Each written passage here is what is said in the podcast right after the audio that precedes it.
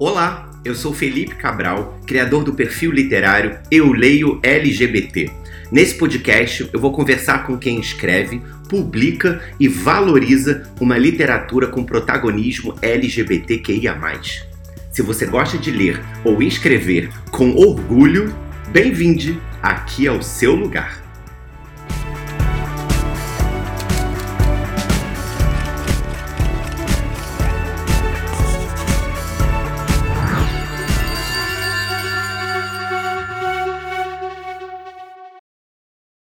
Olá a todos, todas e todes que estão aqui hoje escutando esse quinto episódio da primeira temporada do podcast do Eu Leio LGBT.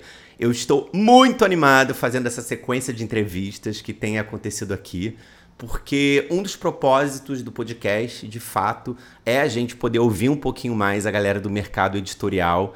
Então eu estou muito animado para quem está assistindo no YouTube, saiba que depois todos os podcasts vão para as plataformas de áudio, como Spotify, Deezer, Apple, Amazon. Tá tudo lá para vocês escutarem também. E para quem já está escutando isso numa plataforma de áudio, saiba que vocês também podem assistir as gravações e essas conversas no canal do YouTube do Eu Leio LGBT. Gente, tem sido uma aventura fazer esse podcast. Antes de tudo, porque eu lido com tecnologia, microfone, internet que cai, computador que reinicia, minha imagem que trava. Mas eu sei que o áudio está perfeito e tudo vai se ajeitar, porque é a primeira temporada e vai dar tudo certo. Bom, vamos lá. Hoje eu vou falar com uma amiga muito querida, que eu admiro muito, que eu conheci nos últimos anos, ao longo de vários eventos literários. A primeira vez que a gente se conheceu pessoalmente foi na Bienal do Livro de 2019, ou seja, no olho do furacão, literalmente dia 7 de setembro de 2019. Depois daquele 7 de setembro, acho que a gente nunca mais teve um 7 de setembro que não fosse um dia fascista nesse país. E ela publicou muitas coisas. Eu vou apresentá-la, claro, mas eu vou convidá-la para entrar aqui na sala. Minha querida Tati Machado, bem-vinda, amiga! Obrigada, amigo. Muito feliz com esse convite. É... E que nossos 7 de setembro voltem a ser celebrados. É isso, amiga! Bom, de acordo aqui com a sua mini bio, Kid Mini não tem nada, porque você já fez muita coisa, né? Eu vou falar para quem talvez não te conheça, né? Ah, Tati Machado, quem é a convidada de hoje? Muito bem. A Tati, ela é a criadora e editora do Se Liga Editorial, que é uma editora cheia de representatividade. Nós vamos falar muito sobre ela aqui hoje. E ela também escreveu alguns livros, muitos livros, como Poder Extrager, Singular, rainha do pouco caso, com outros olhos, contando estrelas, princesas de power, hashtag orgulho de ser, que é uma coletânea muito maneira, cor não tem gêneros e muitos outros também. O, o, o, seu romance mais recente é A Grande Chance de Ana Luna, que eu já tive até a chance de conversar Aqui a Tati está mostrando o livro aqui para todos no YouTube. Calma que eu vou botar o link aqui na descrição também. Então, se alguém depois tiver interessado em algum livro da Tati, é só ir lá atrás também. E a grande chance de Ana Luna, que a gente conversou na Flip Hop, que teve em São Paulo agora, esse ano, né, em 2022, já passou de 400 mil páginas. E para eu não errar esse dado, a Tati falou, Fê, mas no total de todos os livros, né, é mais de um milhão e meio de páginas lidas. Aí eu falei, meu Deus, entendi. Sucesso absoluto.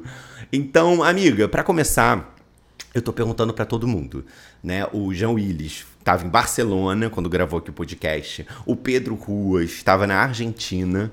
A Guta Bauer ontem estava no Rio Grande do Sul. De onde você está falando, amiga, hoje? Eu falo de Niterói, Rio de Janeiro, minha cidade natal e um antro bolsonarista, infelizmente. Pois é, eu tô surpreso porque a minha mãe mora no Ingá, né? A minha família paterna é toda dali. Então, de vez em quando, eu vou pro Ingá.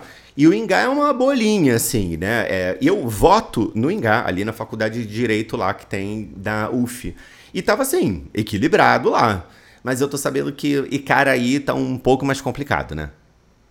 Ah, tá assustador, mas estamos indo com esperança e fé que domingo vai dar bom. Vai, vai dar bom, amiga, vai dar bom. Oh, bom, vamos começar então falando um pouquinho sobre a sua carreira. Nós vamos chegar nos seus livros, vamos chegar no Se Liga, mas eu acho que é sempre inspirador saber de onde as pessoas começaram, né? Eu me surpreendi, por exemplo, quando a gente começou a se conhecer, que você falou: Ah, eu fiz teatro, comecei como atriz, e eu falei: Hã? Como assim? Então eu, eu queria que você falasse como que você chegou na literatura. O primeiro contato com a literatura como uma carreira foi no Se Liga? Ou antes de chegar na editora você já estava como autora independente, por exemplo? Como que você começou a sua escrita? A minha escrita começa de maneira muito despretensiosa quando eu tinha 12 anos e eu comecei escrevendo fanfic para o Orkut. E eu nunca, na minha vida, poderia imaginar é, ser escritora como uma profissão, sabe? Eu brinco, inclusive, que isso nem era algo que se passava pela minha cabeça. A escrita entrou na minha vida como um hobby e como uma válvula de escape da realidade. Então, é, eu escrevia sobre os meus ídolos e eu escrevia para pessoas que tinham os mesmos ídolos que eu. E foi assim que começou, sabe? Mas eu nunca vi a escrita como profissão, tanto que depois né, da vida adulta, depois do vestibular, eu ainda fiz duas faculdades. Eu fiz publicidade e eu fiz artes cênicas. E foi durante o período cursando artes cênicas que eu percebi que eu poderia ser escritora, que eu poderia viver da minha escrita. E foi escrevendo peças, escrevendo monólogos, é, adaptando textos literários para o universo do teatro, que essa paixão ficou maior e eu percebi que era o que eu queria fazer para o resto da minha vida. Antes disso, eu tive uma trajetória como escritora independente, sim. Eu não comecei publicando por editora. Foi uma jornada independente. E eu brinco, né, que eu e o Vinícius Grossos, a gente. Vinícius Grossos, eu falo grossos, mas eu sei que é grossos. Eu e o Vinícius, a gente estava lá capinando o mercado editorial em 2013 e indo aos eventos, enfim, começando um pouco é, esse contato com os leitores e com essa literatura jovem, que até então não tinha tanta representatividade e precisava de mais pessoas como eu, como você e como o Vini, com certeza.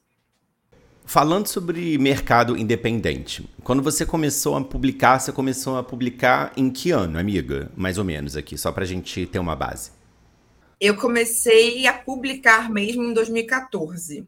Mas esse romance que eu publiquei em 2014, eu escrevi em 2012 e 2013. Então foi aí um ano e meio, mais ou menos, de escrita, e a publicação veio em 2014. E foi pela, pelo Wattpad, pela plataforma Wattpad, ou era outra? Ou ainda era no Orkut? Não, é, eu publiquei primeiro o livro impresso de forma independente. Era um romance policial chamado Ponte de Cristal. E eu publiquei independente por uma editora prestadora de serviços, digamos assim. Não era bem uma editora, era uma, mais uma prestadora de serviços. E, mas eu só vinha descobrir isso depois. Então, assim, rolou, rolou aquele famoso golpe. Agora, amiga, eu queria falar com você sobre mercado independente, né? Porque faz parte bastante, acho, da sua trajetória, quando começa, assim. E, e, você fala ainda hoje muito sobre mercado independente, principalmente num quesito do mercado independente abre portas para as grandes editoras. Então, eu queria que você esmiuçasse primeiro, é, antes disso, como que você vê o mercado independente de quando você estava publicando em 2014 E, e aí você pode falar até de representatividade, o que, que você sente. E como que você vê hoje, né? Pensando nas autopublicações, é, tanto de e-books quanto de livros físicos, né? Mas que diferença você poderia apontar de como era e o que mudou para hoje? Eu acho que mudou muito o mercado editorial que eu conheci de 2014 e que eu vejo agora se transformando. É, eu sempre vejo os autores falando como esse mercado é difícil, como é difícil viver de escrita, como as, as portas se abrirem também é difícil, mas avaliando de 2014 para cá, eu acredito que a gente melhorou muito. A gente tem um cenário muito positivo se a gente parar para pensar que 2014 não está tão longe assim, sabe? Então, assim, são aí menos de 10 anos que revolucionou, ah, na minha opinião, revolucionou o mercado editorial, não só o independente, mas o tradicional, o das grandes editoras. É, eu lembro que quando eu publiquei meu primeiro livro, lá em 2014, eu ouvi alguns absurdos assim, do tipo. É, primeiro que escrever romance LGBT naquela época era terrível. Então, assim, o meu primeiro livro tinha um casal heterossexual e uma personagem lésbica que era coadjuvante, porque eu não me sentia corajosa ou, enfim, segura o suficiente para colocar um personagem LGBT no protagonismo da trama. Então, eu comecei fazendo dessa maneira. É, e aí eu também escutei que eu precisava emagrecer se eu quisesse ter sucesso como escritora. E eu fiquei tipo, mas o que tem a ver o meu peso com a escrita? Enfim. E quando eu mencionava que tinha um personagem LGBT, ou quando eu lancei o Contando Estrelas em seguida, em que o foco era um personagem LGBT, eu lembro que os olhares eles eram muito agressivos. É, tratavam essa temática como se fosse lepra, como se fosse alguma coisa contagiosa. Então, é, foi muito difícil essa cavar, encontrar esse espaço, sabe? Mas eu acredito que a gente, aos pouquinhos, a gente foi entrando e se fazendo presente. E a gente foi conquistando isso em plataformas que davam essa liberdade, como o Wattpad, como a Amazon. É, podem ter todos os problemas, mas a gente não pode negar que o meio digital e as plataformas de autopublicação facilitaram muito a vida do leitor e do escritor, né? Antigamente, uma história só chegava ao seu leitor, ao seu potencial leitor, se tivesse uma editora intercalando esse processo. E as plataformas de autopublicação vieram como uma forma de democratizar a leitura e fazer com que elas chegassem a quem tivesse que chegar. Então, assim, eu acho que a gente está tendo uma evolução rápida, apesar de ainda não ser bastante, ainda é uma evolução rápida, ainda é uma evolução muito interessante, porque se a gente parar para pensar, em 2019, a gente estava na Bienal do Rio de Janeiro, é, vivendo uma censura, uma tentativa de censura, e ainda assim a gente lotou um espaço, uma arena de jovens. Eram predominantemente jovens e interessados no que a gente tinha para falar. E logo depois disso, né, a gente, eu me arrepio toda só de lembrar. Logo depois disso, tinha uma multidão percorrendo os corredores da Bienal, sabe? E lutando pelo tipo de literatura que a gente produz. Isso em 2014 era impensável. Isso impensável. Impensável. impensável.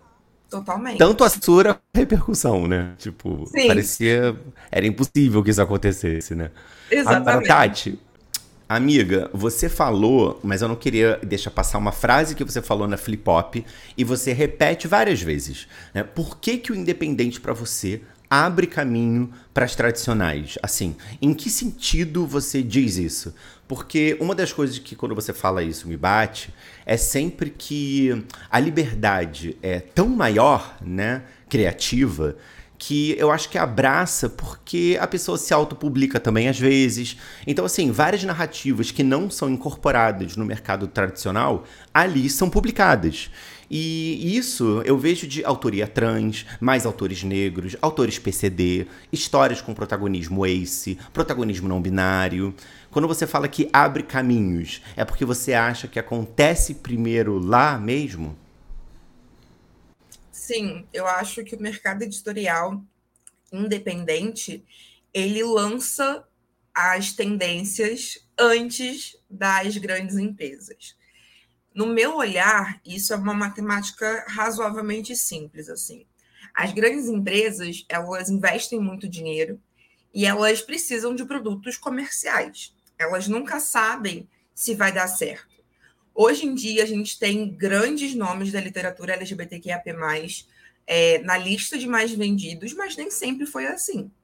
E para que as editoras tivessem essa segurança de que, ai, vou lançar um livro LGBTQIA+, e ele vai me trazer retorno, eles precisaram ver isso acontecendo na Amazon, por exemplo, né, que é uma plataforma onde você se autopublica e que, de alguma forma, ela te ensina né, todo passo a passo, como você faz para publicar, mesmo que você não tenha nenhum conhecimento prévio. Então, os autores, quando eles estão no mercado independente, a maioria, a grande maioria, é movido por paixão, é movido pela necessidade de se ver representado, é movido, claro, a gente quer ganhar dinheiro com o que a gente escreve, é óbvio, mas o primeiro passo, aquela coisa, aquela a paixão que move a gente, inicialmente não é comercial. Então, a gente faz um trabalho no qual a gente acredita 100% e que a gente gostaria de ter consumido em algum momento. E aí a editora, a, enquanto empresa, né, especialmente as editoras grandes, elas esperam para ver se isso vai dar certo e aí começam a integrar o seu catálogo. Então eu sempre digo que o mercado editorial está um passo à frente, sabe?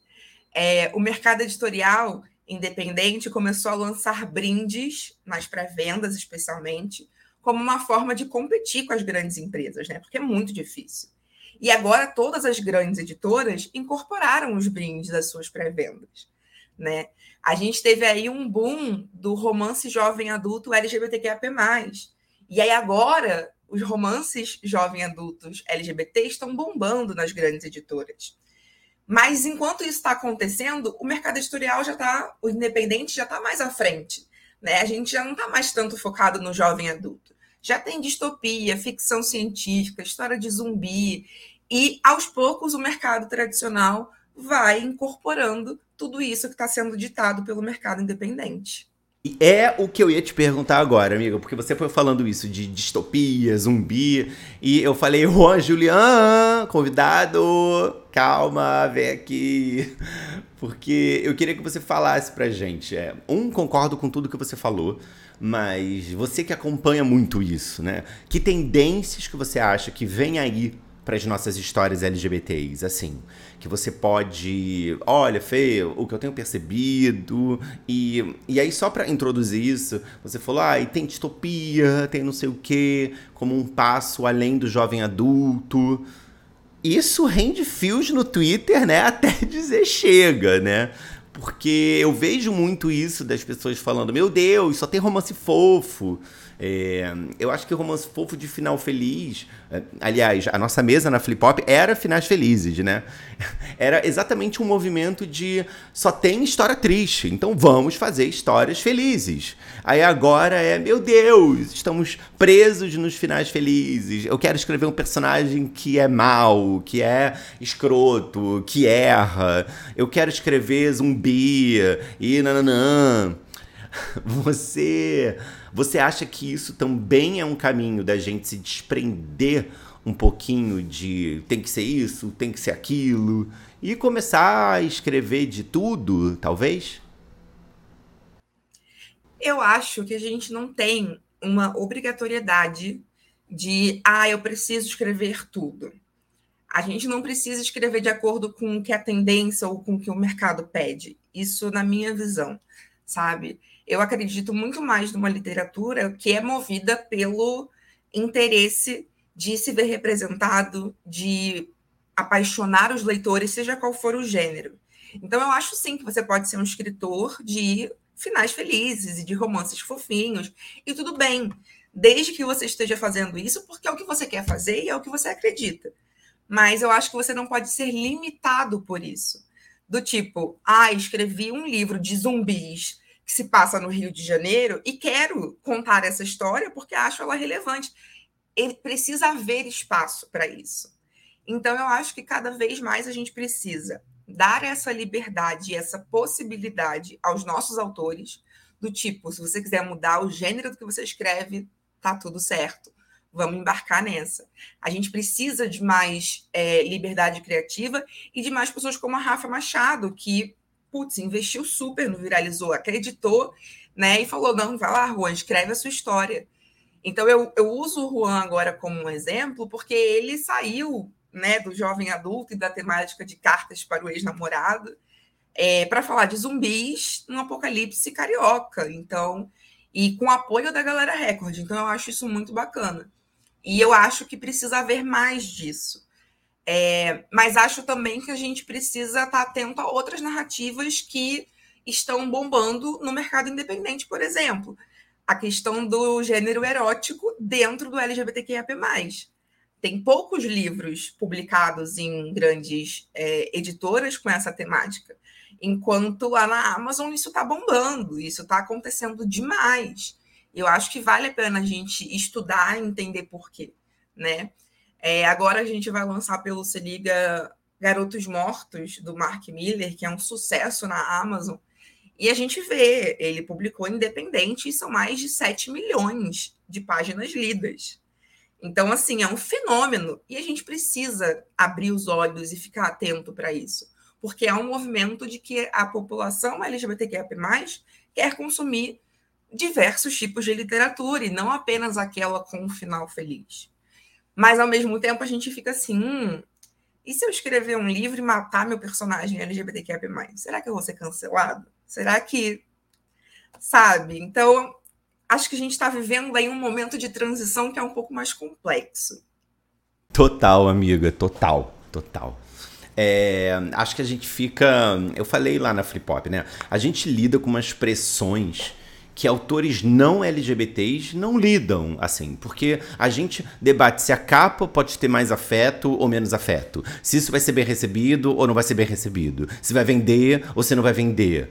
A gente pensa, é, é isso que você falou, se eu botar o meu personagem, vai morrer. O que que isso vai passar? Meu Deus, eu tenho uma responsabilidade com esse personagem. Será que as pessoas, é, se eu matar esse personagem, as pessoas vão pensar, ai meu Deus, mais um LGBT morto na literatura. Aí, se eu faço triste, ah, mas só tem história triste também. A gente só tem final triste. Aí, se faz feliz, ah, mas agora tudo é feliz também. Então, assim, meu Deus, sabe, né? É, eu falei lá na Flip Hop e eu repito aqui que parece que qualquer caminho que a gente siga vai ter uma discordância, vai ter o que for, né? Tem várias pressões sobre o escritor LGBT, né? É, até quando eu estava lá na Bienal, que você participou também, né?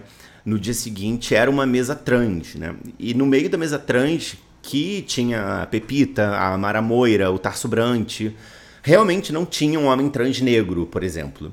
E aí apontaram, ó, não tem um homem trans negro. E aí até a Pepita falou, então vem aqui e fica no meu lugar, né? Ela trocou, ficou na plateia. Então é muito difícil, porque nenhuma história nunca vai dar conta de toda a representatividade de toda a comunidade, né? Nenhum evento, nenhuma live. É sempre uma pressão que a gente sofre para dar conta de tudo, né? E não daremos, né? Mas falando agora sobre isso, puxando isso aqui também que eu, que eu queria trocar com você, é, chegando agora no Se Liga, né? Que é um, a importância que tem, pelo menos para mim, e acho que para muita gente, chegar numa chegar numa flip-hop, chegar numa Bienal e ter uma editora com bandeiras do orgulho ali expostas, né? Uma editora assumidamente diversa, com muita representatividade LGBTQIA+, e como uma é, como um, um norte dela, né? O cartão de visita dela.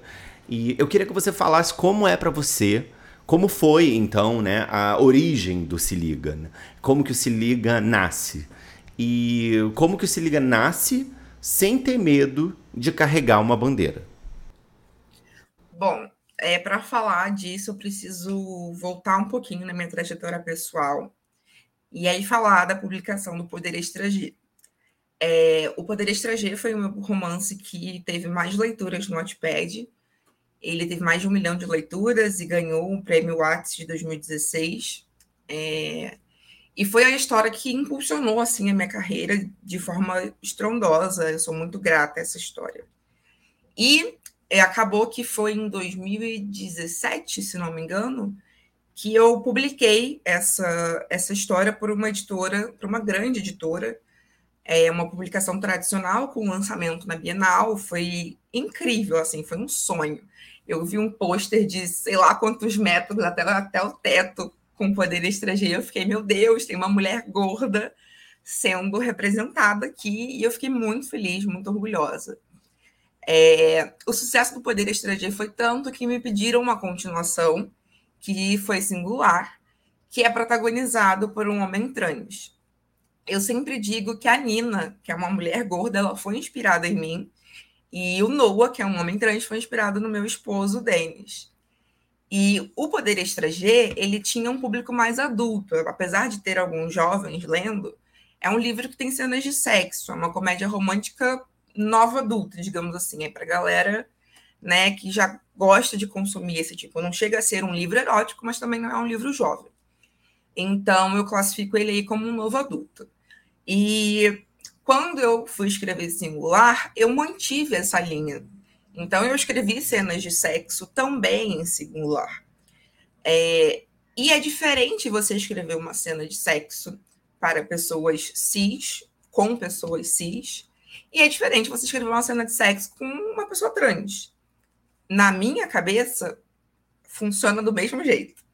Mas para uma editora, uma empresa grande, acredito que funcione de forma diferente. É, tudo que eu sei é que a gente estava com tudo anunciado, singular ia sair pela mesma editora, eba, todo mundo feliz comemorando, e de repente um ou dois dias depois que eu entrego meu manuscrito, meu original, essa promessa de publicação é desfeita. E meu mundo cai. E aí eu fico sem entender, eu fico, gente, mas estava tudo certo, eu confiei, eu entreguei dentro do prazo, é, segue a mesma linha do poder estrangeiro, o, o que aconteceu? E aí eu fiquei com isso, assim, sabe, bem doída durante algum tempo e tentando entender o que, que tinha mudado nesse processo, porque sempre houve um personagem trans em Poder Estrangeiro. A questão é que ele não protagonizava as cenas de sexo. E isso acontecia em singular. É, e as cenas de sexo de singular, elas eram ainda mais importantes porque elas faziam parte da descoberta do Noah enquanto um homem trans se relacionando com outras pessoas. Então não eram cenas gratuitas, eram cenas que realmente faziam diferença para a construção daquele personagem. E aí houve uma campanha dos meus leitores pedindo pela publicação. A Qualis Editora super abraçou a história e comprou os direitos de singular, publicou singular, mesmo Poder Estrangeiro estando em outra editora. E aí foi quando eu comecei a me questionar e falar, cara, esse não é o tipo de mercado que eu quero. É, eu não quero que haja uma editora como aquela lá de 2014 que me deu um golpe, né? Que eu paguei pelos serviços e, enfim, não tive eles devidamente prestados. Eu não quero uma editora é, que me prometa uma publicação de um livro e aí, quando tem cenas eróticas com homem trans, subitamente né, suspende a publicação. Eu não quero que outras pessoas passem por isso. Então, eu gostaria de criar um espaço seguro para pessoas como eu contarem as suas histórias contarem as suas narrativas, se inspirarem nas suas vivências. É, meu maior propósito sempre foi oferecer um espaço seguro, porque eu não encontrei esse espaço seguro. Então, o Se Liga, ele nasce desse desejo, não de oferecer o local de fala, porque eu acho que isso todo mundo tem, mas de oferecer um espaço de escuta, do tipo, olha, a gente está aqui para ampliar a sua voz e fazer com que ela soe mais alto. E se a gente puder, a gente vai fazer. Então, eu, eu vejo o Se Liga dessa forma, como um espaço seguro, onde todas as narrativas inclusivas são respeitadas e são bem tratadas. Essa é a missão que eu sei exatamente o que eu não quero para o Se Liga, sabe? Caralho, amiga, que loucura! Eu não sabia disso. Eu não sabia dessa trajetória do singular, porque é mais um exemplo da dificuldade que escritores, é, artistas LGBTQIA+, enfrentam no mercado.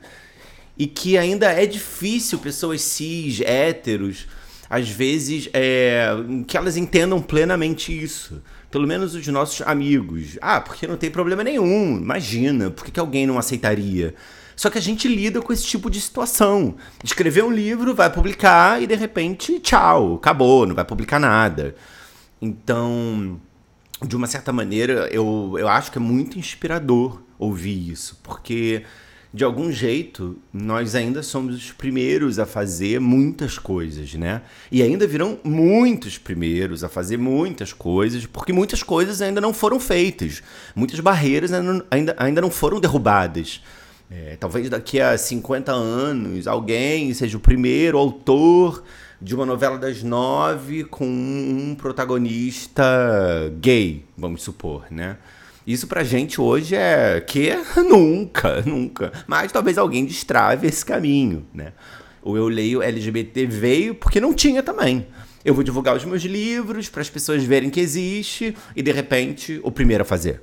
Eu vou fazer um beijo na capa e falando em, em grandes editoras tradicionais, de repente é o primeiro. E de repente cheio de brindes, né? Já começam a botar beijo.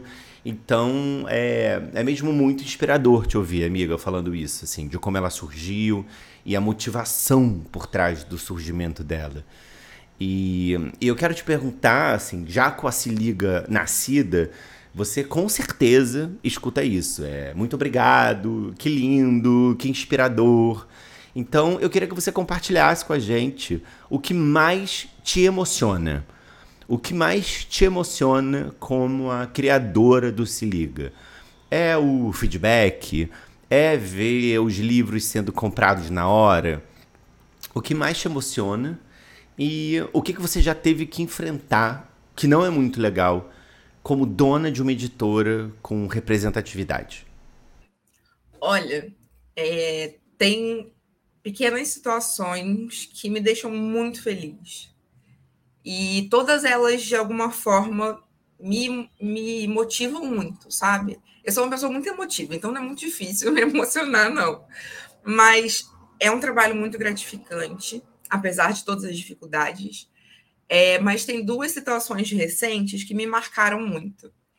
A primeira foi de uma autora é, que me enviou, né? A gente fez prestação de contas recentemente, e existe aí no mercado, principalmente no mercado independente, né, das editoras independentes, no caso, não dos autores, é, muitas editoras independentes surgem do nada com zero compromisso, zero responsabilidade e somem com o dinheiro das pessoas, somem com o sonho das pessoas.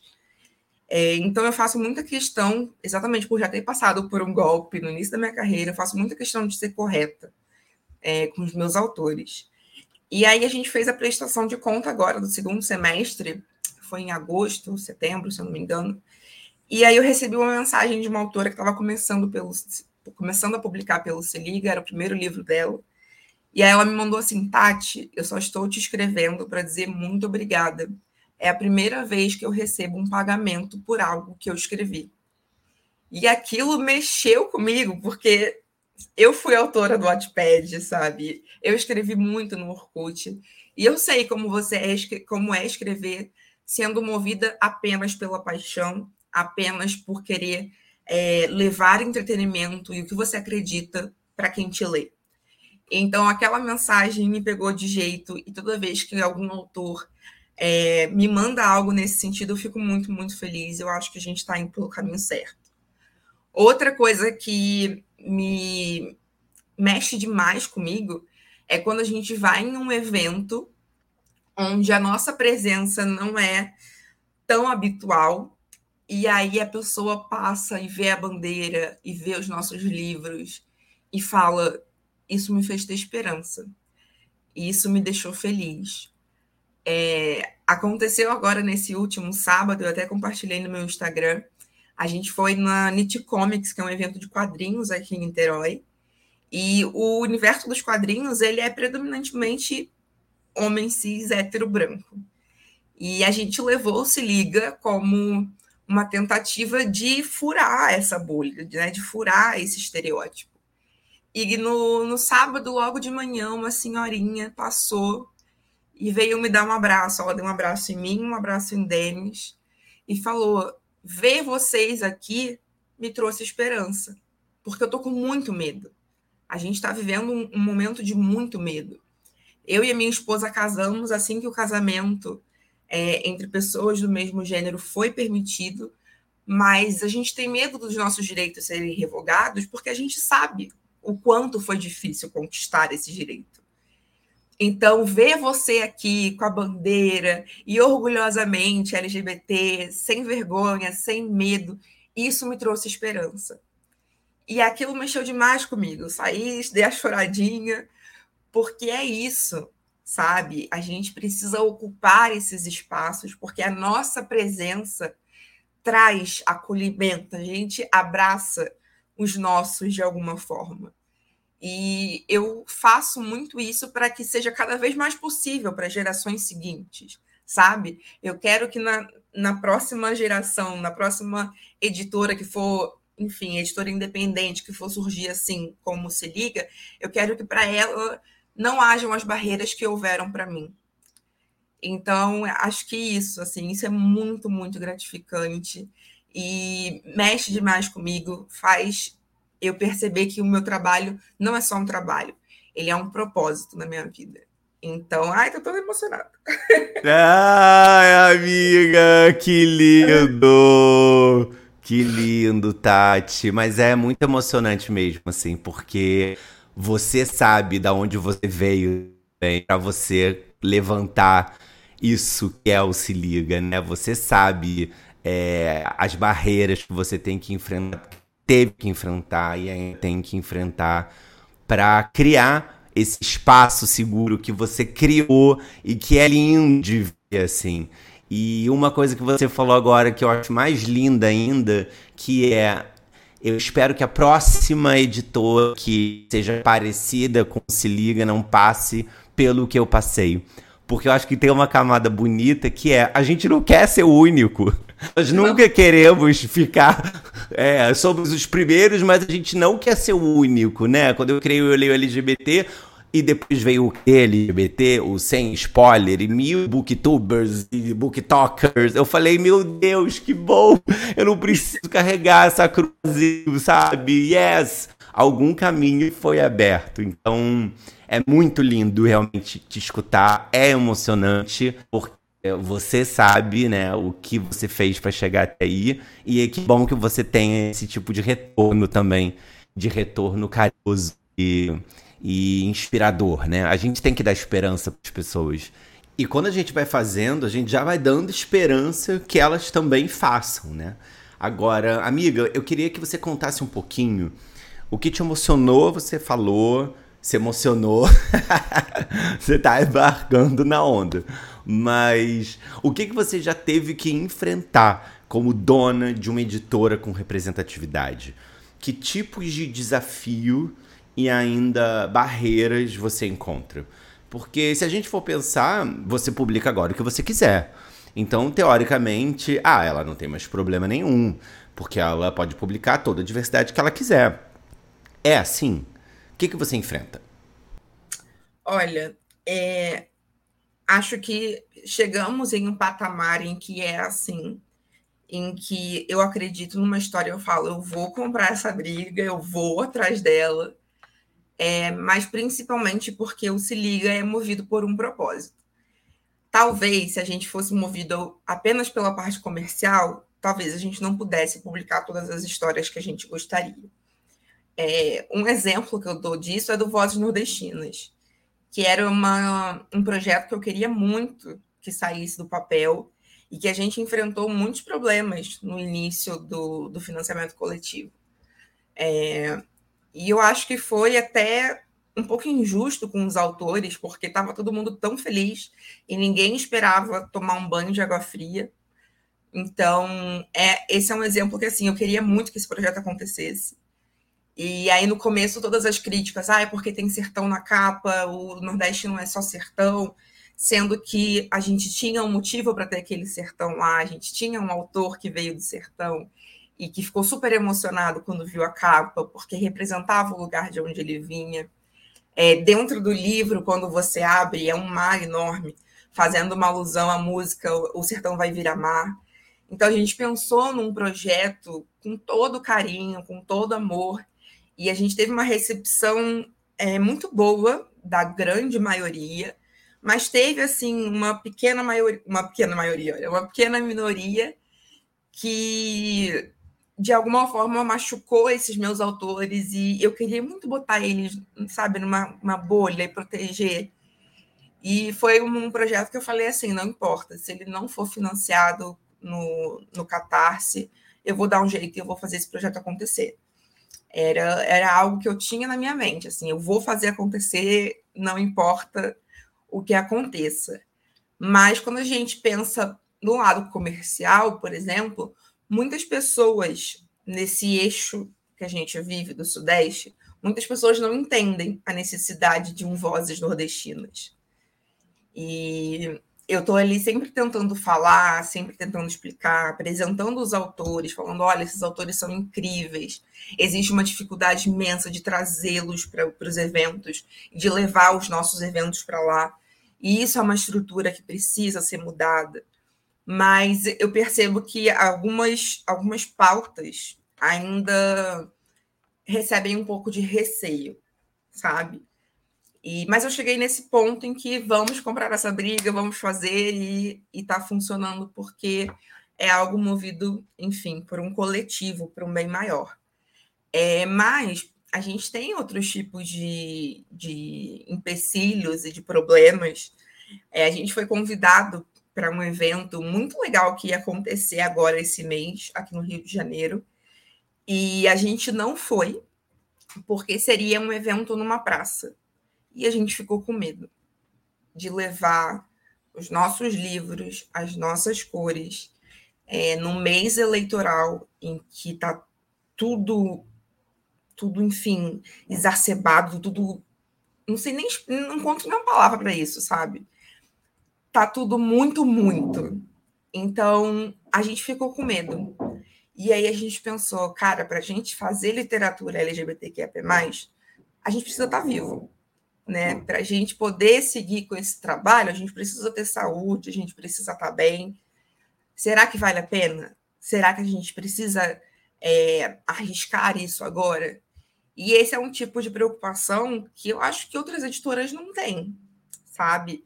É aquela coisa do tipo, só o autor LGBT, só a editora LGBT vai parar para pensar nisso.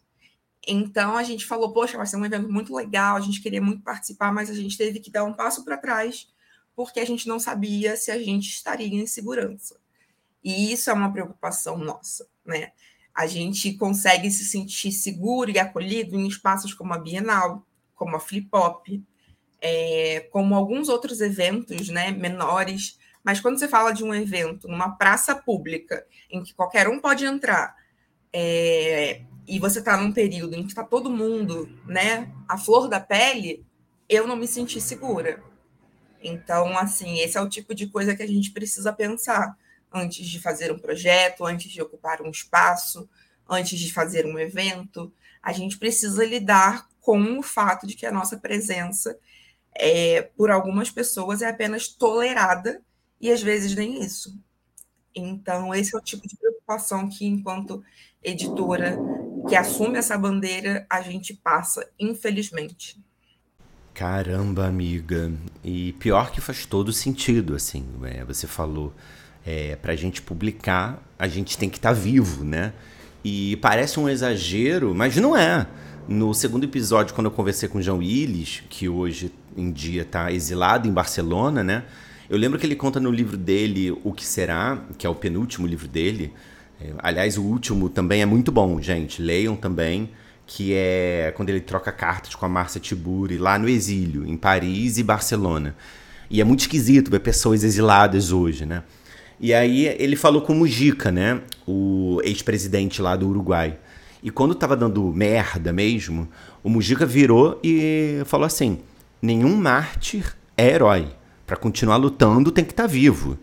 E o Jean pegou e caiu fora do país, porque deram um tiro na cabeça da amiga dele. A Marielle não era uma figura distante, era amiga dele.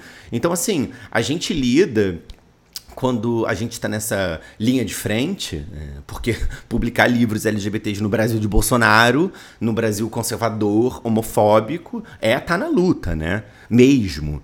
Então, é muito louco te ouvir, porque eu falo, faz todo sentido, né? Infelizmente. Agora, amiga, provavelmente muitas pessoas que estão escutando isso aqui também é, devem se perguntar ou se não se perguntam, eu pergunto por elas porque eu acho importante. É, como que as pessoas podem publicar pelo Se Liga? Eu sei que vocês abrem de vez em quando alguns editais, algumas coletâneas, né? Então as pessoas devem ficar ligadas nas suas redes sociais, onde elas podem seguir, né? Aproveita aí já fala o Twitter, Instagram e o site também, né? Para conhecer. Até porque tem a lojinha no site com os livros lá, que é sempre muito bom. Como que as pessoas podem publicar no Se Liga? Como funciona? É, no Se Liga, quando a gente começou, a gente tinha dois tipos de publicação, que era a publicação tradicional e a publicação em coparticipação, que é quando o autor investe financeiramente. Nunca foi nossa intenção manter essa publicação em coparticipação, mas ela foi necessária para a gente tirar alguns projetos do papel inicialmente. E agora, né, depois aí de um ano e pouquinho, a gente consegue oferecer apenas a publicação tradicional. Então a gente ou publica tradicionalmente, que era uma coisa que eu queria desde o começo, ou a gente faz um financiamento coletivo. É, então a gente no momento está aceitando originais. Quem quiser, quem tiver interesse, é a primeira vez que a gente abre para todo mundo e fala: mandem suas histórias, queremos conhecer. E isso só foi possível graças ao apoio, graças às leituras, graças ao incentivo de todo mundo que acompanha o nosso trabalho. Então, se você tem uma história que pode ter sido publicada previamente no Notepad, na Amazon, não importa, não precisa ser inédita. É, se você está com uma história que está inacabada, mas que você já tem um projeto de terminar ela, acesse o nosso site, seligaeditorial.com.br, leia o edital e manda a sua história para a gente. É, a gente quer selecionar pelo menos uma. Então, uma com certeza está garantida, mas se a gente encontrar outras histórias que dialoguem bem com a nossa proposta e com o nosso público, a gente pretende aceitar mais histórias também. Então, essa publicação desse edital vai ser no final de 2023, mas a gente pode também, por que não, se gostar muito de um projeto, pegar para 2024, fazer uma proposta, e enfim. É, mas a gente também tem projetos pontuais, então, como você falou, às vezes a gente abre uma coletânea, abre algo, algum projeto coletivo. Então, eu peço para que fiquem de olho nas redes sociais do Se Liga, que é arroba Se Liga Editorial, tanto no Instagram quanto no Twitter, e no nosso site, seligaeditorial.com.br, que é onde a gente ter todas as informações referentes a isso. E a gente vai ter também na assim que acabar a eleição, a gente começa a ter algumas promoções da Se Liga Com, que é quando a gente consegue oferecer os nossos maiores descontos, né? É a nossa Black Friday, só que do Se Liga. Então, fiquem de olho, é um trabalho feito com muito carinho, não só por mim, mas pelos autores, pela equipe que revisa, que diagrama, que ilustra, enfim. É um trabalho feito com muito amor. E poder falar dele aqui para as pessoas né, do, do LGBT é muito gratificante. E eu espero, como você falou, a gente pode até ser o primeiro em algumas coisas, mas a gente não quer ser o último. Então, que venham muitos outros autores, muitos outros beijos na capa, muitas outras editoras. Acho que é, é dessa união que, que surge a verdadeira mudança no nosso mercado. Ai, amiga, é tão bom te ouvir, amiga. É tão bom. Eu adoro, eu adoro, eu adoro. Que, que, que orgulho também estar tá aqui podendo conversar com tanta gente maneira. Porque eu acho que quem é da área, se parar e maratonar esses papos, eu acho que vai sair com esperança, sabe? Com mais vontade de seguir escrevendo. E, e aí, pra gente começar a encaminhar o nosso final, você falou agora, ah, é isso, eu quero mais que as pessoas escrevam e tal. A gente lá na Flip Hop, né, é, a gente falou de, de estratégias também, né? Ah, eu vou pegar meu livro, não vou botar na contracapa que é LGBT para poder vender, porque não sei o quê. Junto com. Não, eu, eu, vou, eu vou botar na capa sim e tal, tal, tal. Você, ali no, no Se Liga, né? Tem a grande chance de Ana Luna, por exemplo, que tem as meninas juntinhas ali na capa.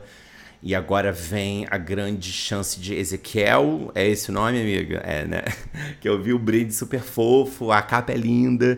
Eu quase falei assim: tirem isso da frente, se beijem. Mas é tão bonitinho eles ali, que são, que são dois meninos bem próximos, digamos assim. Você também, ali na curadoria do Se Liga, né? Da Se Liga, você sente que os autores talvez mais novos também, não sei se tem tanto a ver com geração. Você acha que a galera tá mais corajosa. E eu não tô falando que quem não faz é medroso. Eu tô falando que você acha que, que tá tendo esse movimento de. Quer saber? Vamos botar na capa. Quer saber? Vamos botar uma bandeira, vamos botar uma cor da bandeira, vamos botar um beijo, vamos botar um abraço, vamos botar os personagens juntos. Você sente que isso tem vindo, assim, dos autores? Eu acho que quando você se depara com um espaço seguro, como é o Se Liga, existe sim esse desejo. É, mas foi como você falou, os autores, infelizmente, passa pela cabeça deles em algum momento. É, será que se eu botar isso na capa vai vender menos? Será que vai impactar de alguma forma? Será que é muita coisa nova que a gente não sabe como as pessoas vão receber? Né? Então, qualquer coisinha, por menor que seja, é audaciosa e requer sim coragem. Né? Eu acho que botar um beijo né, na, uhum. na capa de um livro que vai para a livraria, para as grandes livrarias tradicionais, é muito corajoso, sim, sabe? Não que as outras capas que vieram com beijo antes não importem, não, mas tem um significado diferente, né? Então, assim, é muito legal ver um casal se beijando, um casal do mesmo gênero, ou um casal, enfim, é, diverso, se beijando na capa de um livro independente da Amazon, mas também é muito legal e muito importante ver na livraria, né? Sem contar que a livraria atinge outras pessoas e algumas delas que talvez não tenham ficado muito felizes com isso, mas é aquela questão do eu vou me fazer presente. Não importa o que você pensa, eu estou aqui. Né? Então é muito importante. É, eu acho que durante um, algum tempo a gente ainda vai ter essa preocupação do tipo, será que? Será que é muito audacioso? Será que vai impactar não só na venda do livro, mas no, no como eu ocupo os espaços? Será que eu posso sofrer algum tipo de represália? Então, eu acho que isso vai passar pela cabeça dos autores ainda, infelizmente. É, os autores mais jovens, eu acho que vão vir, talvez, mais despidos desse medo que a gente, da nossa geração, não tem como não ter um pouco de receio. Então, eu acho que essa geração de escritores mais jovens vai mudar um pouco esse cenário, sim, e acho que é muito importante, mas é, a gente precisa se posicionar politicamente sobre tudo na vida. A nossa existência é política. Então, por exemplo, quando me perguntam, ai, mas você né, como dona do Se Liga Editorial e no perfil do Se Liga Editorial, você não acha errado demonstrar o seu apoio ao Lula? Não. Eu acho necessário. Eu acho que se eu não me posicionasse, isso seria contraditório contra a minha existência, contra o meu trabalho, contra o lugar seguro que eu quero para os meus autores. Então, eu acho que cada vez mais a gente vai deixar muito claro o leitor que a gente não quer. Então, assim, a gente vai colocar o beijo na capa, sim. E se você não gostar, você não precisa ler esse livro. Não é para você que eu escrevi esse livro, sabe? É, então, eu sempre falo que se manifestar sobre absolutamente tudo é um ato político. E quando você se posiciona, você não apenas atrai o seu semelhante, como você afasta aqueles que talvez tenham uma ideia completamente contrária da sua. Né? Então, é isso que eu acredito para o Se Liga. É, se me, já me perguntaram, ah, você não tem medo de perder seguidor por posicionar no perfil da editora é, apoio a um candidato, eu falei, não, porque eu acredito que a gente construiu o público certo. A gente construiu um público que compartilha das nossas ideias, compartilha das nossas esperanças, dos nossos medos. Então, eu acho que quem está lá, está lá por um propósito, está lá por um motivo. Então, eu acho que cada vez mais a gente vai pensar não só em quem a gente quer como público, mas também em quem a gente não quer. É maravilhoso, amiga. E nossa, você falou é, que todo autor, quando vai escrever, autor LGBT, ele passa uma hora na cabeça: será que eu vou sofrer alguma coisa? E isso é tão cruel com a gente, né? Porque às vezes é, é autocensura, né? A gente, com medo de sofrer algo, já nem faz, né? E não é desprovido de razão, porque você vê, você escreveu seu livro e de repente uma homofobia na cara, transfobia, não pôde publicar. É, eu lembro que eu apresentei um projeto num curso agora que falava de um personagem gay que era abusado sexualmente pelo padre. E aí, uma hora o professor falando assim: "Não, porque o personagem volta para a cidade dele, e aí ele esse buraco que ele carrega, cada vez que ele volta para o passado, esse buraco aumenta mais ainda". Uma aluna comentou no chat: Literalmente, é sobre um buraco alargado, kkkk. E eu, que? Falei, meu Deus, ela tá falando sobre a, a parte violentada do meu personagem. Tipo, kkkk. Aí eu falei, caraca, eu tô num curso apresentando um projeto e até aqui eu sofro homofobia, sabe? Até aqui. Então, assim, é, é muito triste pensar. É, e eu já levei para análise mesmo, de pensar. É, eu falei, caraca, tudo que eu fizer, eu sou passível de sofrer uma violência só por ser LGBT. Só por eu ser um artista gay e fazer uma história onde tem um protagonismo LGBTQIA+. Né? É, e isso, assim, isso é muito duro pra gente enfrentar, né? Mas, mas, pra gente não terminar tão pra baixo assim, achando que não tem o que fazer, é, o que a vida pede da gente é coragem, como disse Guimarães Rosa em Grande Sertão Veredas, assim, né? É, e é muito bom, assim, é, ver, amiga, porque a gente tem que dar umas cara tapa, né? Tem que botar a Ana Luna, o Ezequiel, a bandeira na flip-hop, é, escolhendo as nossas batalhas, claro, pensando na nossa segurança, sempre, óbvio, mas entendendo que as nossas existências nesse mundo, nesse país homofóbico, a gente tem uma responsabilidade. Né? Se a gente está criando espaços, se a gente está produzindo, se a gente está jogando no mundo histórias, né? a gente tem uma responsabilidade de dar esperança para as outras pessoas também. E, e eu quero te dizer que você com certeza dá.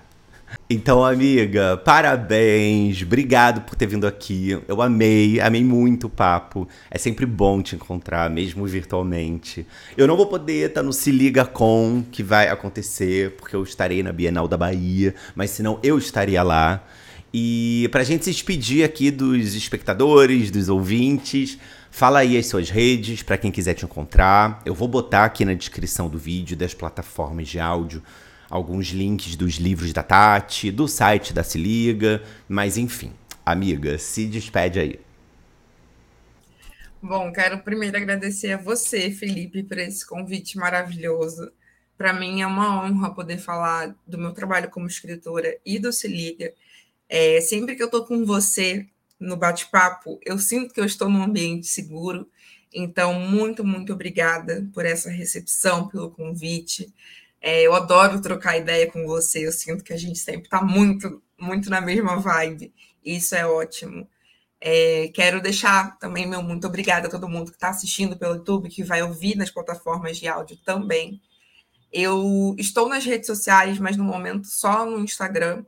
Eu, como editora e mil e uma coisas dentro da minha própria empresa, eu acabei optando por ficar só em uma rede social para conseguir administrar tudo. Então, quem quiser me acompanhar é Machado Tati no Instagram e as redes sociais do Se Liga, arroba Se Liga Editorial. Eu e o Denis estamos lá sempre vendo tudo, acompanhando tudo. Então, quem quiser mandar por lá, falar com a gente, enfim, vai ser um prazer imenso. É, o nosso site, seligaeditorial.com.br, onde tem a nossa lojinha, se vocês quiserem conferir os nossos livros, conferir é, outras coleções, acessórios que a gente tem por lá, vão ser muito bem-vindos. Apareçam por lá, por favor. E quem quiser conferir as nossas obras digitais também, todas estão na Amazon e no programa Kindle Unlimited. Então, se você é assinante, você pode alugar sem nenhum custo adicional e conhecer as nossas histórias. Tem muitos tipos de representatividade. É, não posso dizer todos os tipos, porque, como o Felipe falou, eu acho que é impossível ter todos os tipos, mas a gente está sempre lutando para ter mais e mais. E se você é um autor que escreve sobre representatividade, se você se preocupa com isso, vai lá, dá uma olhada no nosso edital, a gente está procurando novas histórias e a gente quer muito estender esse espaço seguro que é o Se Liga para mais e mais autores. Então, muito, muito, muito, muito, muito, muito obrigada, muito feliz. E que venham outros papos, outras conversas. E na próxima vai rolar um abraço, já que a gente agora não pode. Na próxima, com certeza, rola um abraço. É isso, amiga. Estamos juntos na Bienal. Olha, a gente viveu um momento histórico, hein, amiga? Na Bienal de 2019, no dia do protesto, a gente tava ali. Que lindo, né? A gente ter isso. E agradecer também todo mundo que estava aqui escutando, que tá escutando aí até o final, né? Sigam aí a Tati, sigam o Se Liga. E para despedir aqui, eu vou jogar no universo. Eu tô sem tempo, eu estou trabalhando, mas quem sabe um dia não vem um Felipe Cabral no Se Liga também. Ei, Tati Machado! eu vou seguir os caminhos de Juan Julian, hein? Que o Juan Julian faz um intercâmbio. Sim, inclusive, eu recebi esses dias lá no, no Instagram do Se Liga uma leitora dizendo por que vocês não chamam Felipe Cabral. ah, ó, ó, é, e com isso no ar, eu vou encerrar esse episódio e convidar vocês, é claro, para seguirem aí também o Eu Leio LGBT nas redes. E, claro, a gente vai se ver daqui a pouquinho no próximo episódio. Um beijo para todo mundo. Tchau!